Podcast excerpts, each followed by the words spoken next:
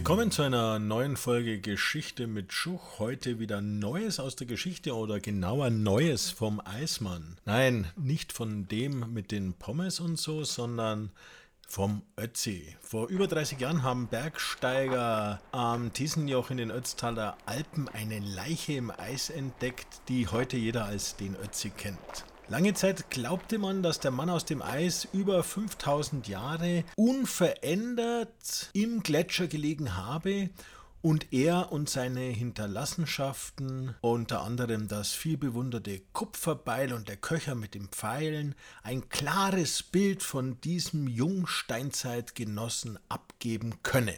Nixes. Großer Irrtum, wie jetzt Forschende herausgefunden haben. Ötzi wurde gar nicht von einem Gletscher begraben, sondern er lag zunächst auf der hohen Schneedecke. Bei der Schneeschmelze wanderte der Leichnam dann in die Gesteinsmulde, in der man ihn dann später findet. Aber in den ersten Jahren bedeckte der Schnee ihn wohl nur im Winter, während der Leichnam im Sommer freilag und so zum Beispiel natürlich auch Tieren ausgesetzt war. Aber was ändert das jetzt an den bisherigen Erkenntnissen über den Fund? Eine ganze Menge.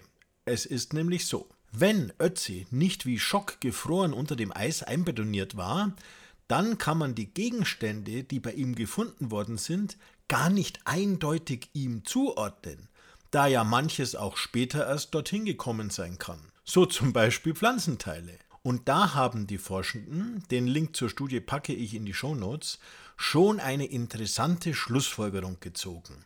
Im Magen des Ötzis fand man Pollen, die ja bekanntlich im Frühjahr unterwegs sind. In der Mulde lag eine Schlehenfrucht, die es erst im Sommer gibt. Damit war die Rätselfrage nach dem Todeszeitpunkt in der Welt. Frühjahr oder Spätsommer bzw. Herbst. Dieses Rätsel ist jetzt gelöst. Der Eismann starb im Frühjahr und die Schlehe kam erst später in die Mulde. Okay, das ist schon ganz nett, aber so richtig spannend wird es jetzt bei der Frage nach den Ausrüstungsgegenständen und Waffen. Der Krimi um Ötzi lautet ja, dass er im Gebirge auf der Flucht war und schließlich von seinen Gegnern, vielleicht war es auch nur einer, mit einem Pfeilschuss niedergestreckt wurde. Crime Time am Tiesenjoch. Aber Warum haben die Sieger ihr Opfer nicht ausgeraubt und das besonders wertvolle, weil zu damaliger Zeit seltene Kupferbeil mitgenommen? Hm, vielleicht, weil es zum Zeitpunkt der Tat gar nicht da war, sondern erst zehn oder hundert Jahre später dorthin gelangte. Oder es lag schon unter dem Eis und erst durch die Schneeschmelze fanden Beil und Body zusammen.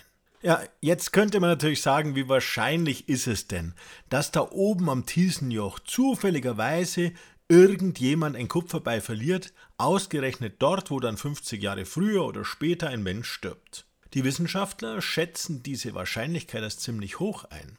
Denn über das Joch führte in der Steinzeit eine der Nord-Süd-Routen über die Alpen.